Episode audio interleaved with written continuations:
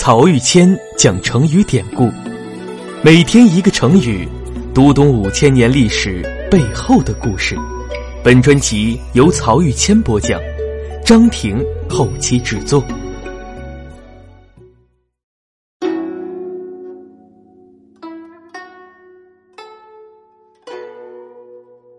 今天我们要跟大家分享的成语是“夸父逐日”。这个成语出自《山海经》，《山海经》是中国古代的一本奇书。关于它的成书年代啊，学界一直存有争议，但一般认为这本书出自战国晚期。也有学者认为呢，一直到西汉这部书才问世。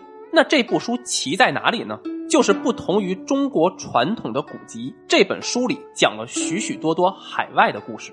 当然了，其中很多其实是古代中国人对于海外的遐想，甚至是幻想，但其中也蕴含了丰富的地理知识和民俗传说。顾名思义，《山海经》讲的就是山和海之间的故事，所以《山海经》也由三部分组成，就是《山经》《海经》和《大荒经》。其中，《海经》呢又可以分为海外经和海内经。山经就是以四方名山大川为纲领，讲述各地的风土、地理还有物产等情况；海外经是讲海外各国的奇闻异事；海内经讲的则是海内的各种神奇故事；而大荒经则记载了许多和皇帝、女娲等上古神话人物相关的故事，特别集中的反映了华夏先民的英雄气概。我觉得呀，《山海经》这部书集中反映了两千年前的中国古人对于我们周边世界的认知。而以今天的眼光来看，这部书中包罗万象，有神话、地理、矿物、动植物，还有巫术、民俗、原始宗教，甚至医药知识和中外交通，非常值得我们去了解。而抛开这一切，《山海经》还有一个特点，就是好玩儿。为什么呢？因为里面有各种奇奇怪怪的妖怪。鲁迅先生后来回忆小时候的生活，写过一篇散文，叫《阿长与山海经》。文章中提到啊，他对《山海经》的第一印象就是人面的兽、九头的蛇、一只脚的牛、三足的鸟、生着翅膀的人、袋子似的地浆、没有头而以乳为目、以其为口，还要执干漆而舞的刑天。还说儿时得到的那四本《山海经》，乃是我最初得到、最为心爱的宝书。好。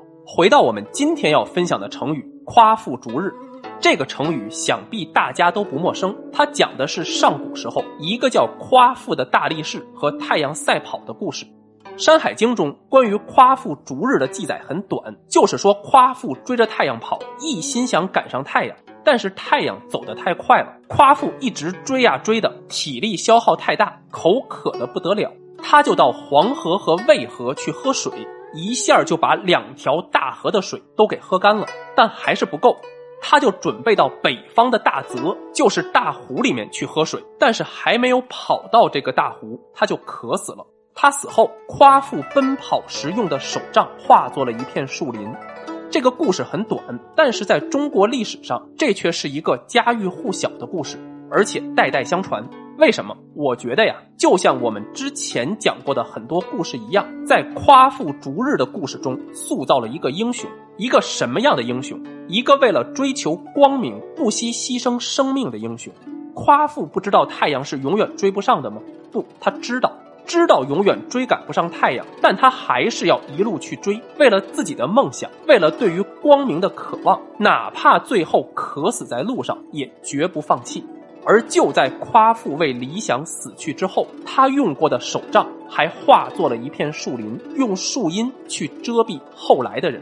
我想起上个世纪九十年代，中国有一个徒步探险家叫于纯顺。从一九八八年开始，他一个人背起行囊徒步中国，走了很多地方，包括进出西藏的五条公路，就是青藏公路、川藏公路、滇藏公路、新藏公路和中尼国际公路。最后啊，一九九六年夏天，在穿越罗布泊时，他中暑脱水而死。现在他的墓就安放在罗布泊内。在于纯顺身上，我能看到夸父的影子，就是用生命去践行自己的理想。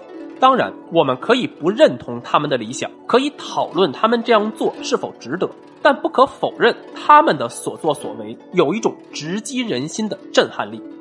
分享的最后啊，我想给大家朗读一首余光中先生的诗。我很喜欢余先生思考的角度和他的文笔。这首诗的题目就叫《夸父》，诗是这么写的。为什么要苦苦去挽救黄昏呢？那只是落日的背影，也不必西进大泽与长河，那只是落日的倒影。与其穷追苍茫的幕景，埋没在紫霭的冷尽，何不回身挥杖，迎面奔向新战的旭阳，去探千绊之光的蕊心？壮士的前途不在昨夜，在明晨。西奔是徒劳，奔回东方吧。既然是追不上，就撞上。